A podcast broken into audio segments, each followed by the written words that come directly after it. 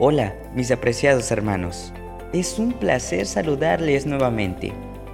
Hoy vamos a abrir nuestras Biblias y el versículo número 1 de Levítico capítulo 2 dice, Cuando alguien ofrezca un presente de granos, un presente de cereales, o sea que no solo se ofrecían animales, sino también cereales de grano, el fruto de la tierra del trabajo del hombre, por la gracia de Dios. Y dice el comentario bíblico adventista que la palabra ofrenda se pronuncia en hebreo mishá. La palabra mishá no tiene originalmente un sentido de ofrenda religiosa, sino que designa un regalo presentado a un superior, un presente, un regalo algo que queremos darle a una persona que consideramos superior. En este caso, cuando se llevaban ofrendas de cereales al santuario, era porque se estaba reconociendo la superioridad de Dios, así como Jacob le envió un presente a su hermano.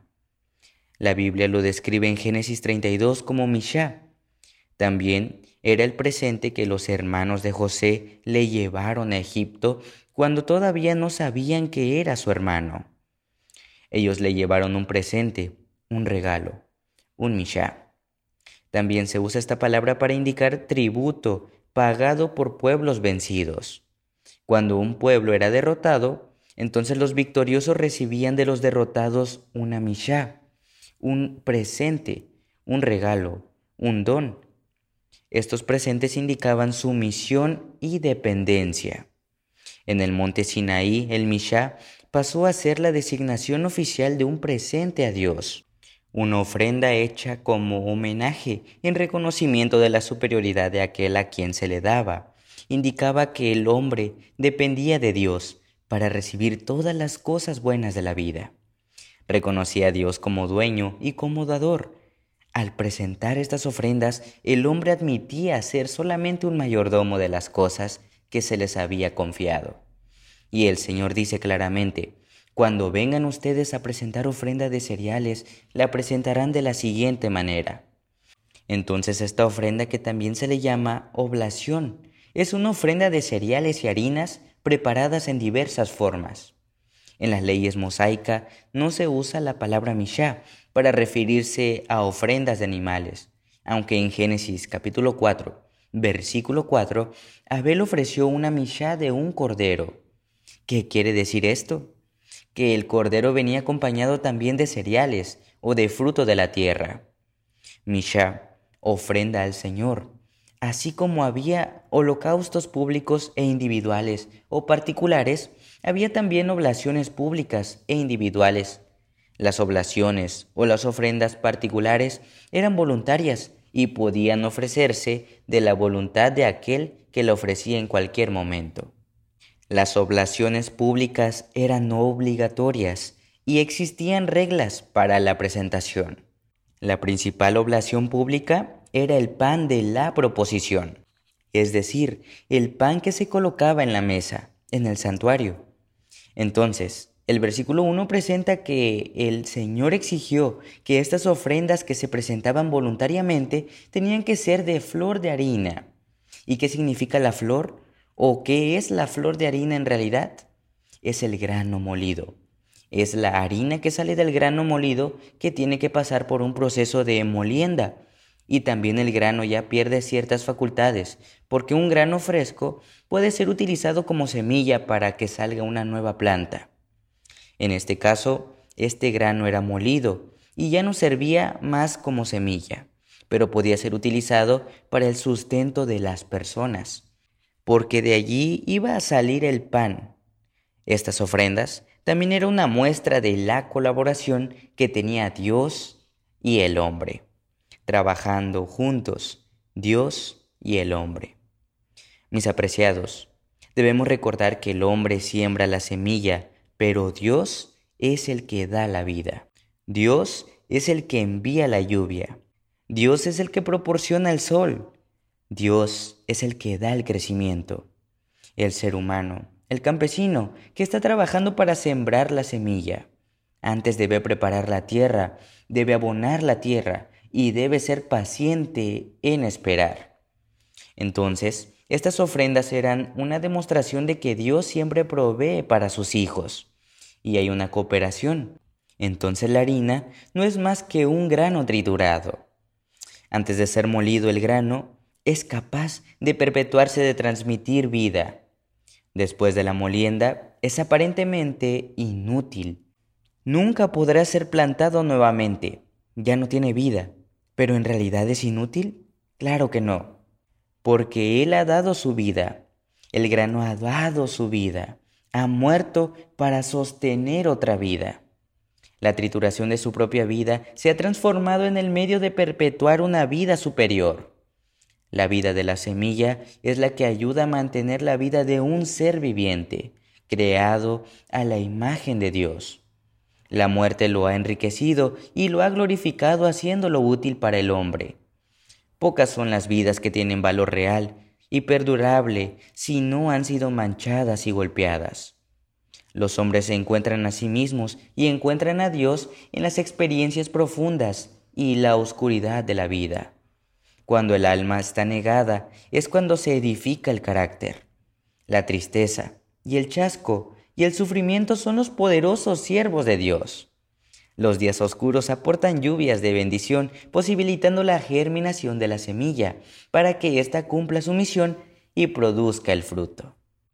El problema del sufrimiento quizás sea difícil de comprender en sus aspectos más profundos, pero algunas cosas son claras. El sufrimiento tiene un propósito, definiendo en el plan de Dios como un medio de preparar el alma para el cielo. Este suaviza el espíritu, prepara el alma para una comprensión más profunda del verdadero significado de la vida. Inspira simpatía, lo lleva a uno a caminar de manera delicada ante Dios y los hombres. En otras palabras, solo aquel que ha sufrido ha vivido de verdad. Solo el que ha amado ha vivido. Ambas cosas son inseparables.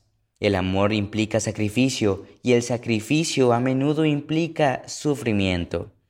Sin embargo, este sufrimiento no es necesariamente penoso, porque el sufrimiento más elevado es santo, exaltado y gozoso. Una madre podrá sacrificarse por su hijo, podrá sufrir físicamente, pero lo hace con gozo lo hace voluntariamente. El amor considera como privilegio el sacrificio. Es exactamente lo que hizo Cristo por nosotros. Se sacrificó en nuestro lugar. Dice el profeta Isaías en el capítulo número 53. Como cordero fue llevado al matadero, y como oveja delante de sus trasquiladores enmudeció y no abrió su boca. Mas el herido fue por nuestras transgresiones molido por nuestros pecados. El castigo de nuestra paz fue sobre él, y por su llaga fuimos nosotros curados. Dime tú si eso no es una demostración de amor, porque de tal manera amó Dios al mundo que ha dado a su Hijo unigénito, para que todo aquel que en él cree no se pierda, mas tenga vida eterna. La lección completa del sufrimiento no se ha aprendido hasta que podamos regocijarnos en él. Y nos regocijamos cuando experimentamos lo que Pablo experimentó cuando dijo que de la manera que abundan en nosotros las aflicciones de Cristo, así abunda también por él Cristo nuestra consolación. Segunda de Corintios capítulo 1, versículo 5. Lo mismo ocurre con el sufrimiento vicario Cristo, por el gozo puesto delante de él, sufrió la cruz, menospreciado, el oprobio, dice en Hebreos, capítulo 12, versículo 2. La harina de la oblación no debía ofrecerse sola, debía mezclarse con aceite. El aceite es símbolo del Espíritu de Dios. Mis apreciados, solo cuando la vida sea santificada por el Espíritu, cuando esté mezclada con Él y sea ungida por Él, podrá ser agradable ante Dios. ¿Sabes? El sufrimiento en sí mismo quizá no resulte una bendición. A algunos les endurece el corazón y amarga el espíritu, pero cuando el Espíritu Santo toma posesión del alma y el dulce espíritu del Maestro se funde en la vida, se manifiesta la fragancia de una vida consagrada. Ahora, ¿qué pasa con esta ofrenda de harina? Pues el sacerdote simplemente tomaba un puñado en memorial y era presentado en el altar. El resto era para los sacerdotes. Dice el versículo 3, el resto de la ofrenda era del sacerdote y de sus hijos. Es cosa santísima entre las ofrendas que se queman al Señor. En cierto sentido, la ofrenda que la persona llevaba al santuario era para los sacerdotes que estaban administrando se presentaba delante de Dios como una muestra de gratitud, pero era para el sostenimiento de los sacerdotes y por lo tanto era una ofrenda sagrada. El comentario bíblico presenta algunos detalles muy interesantes que no quiero pasar por alto. Dice que la harina fina que se usaba para la oblación no tenía ninguna diferencia de otra harina de la misma calidad y no poseía en sí ninguna virtud especial. Sin embargo, luego de haber sido presentado al sacerdote, se transformaba en cosa santísima. Debería ser que todos los que administran en las cosas santas y reciben ofrendas sagradas sean cuidadosamente en el uso y el manejo de estas cosas santísimas. En conclusión, el capítulo 2 muestra que dependemos de Dios y que todo le pertenece a Él.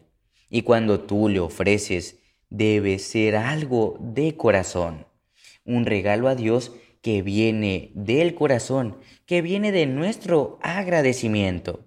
Y estos agradecimientos se deben hacer todos los días.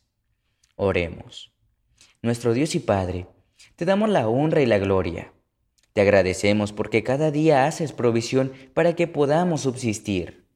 Quita de nosotros todo egoísmo que nuestras ofrendas siempre sea de tu agrado, que podamos ser dadivosos, que podamos dar ofrendas que honren y glorifiquen tu santo nombre. Lo pedimos en el nombre de Jesús. Amén.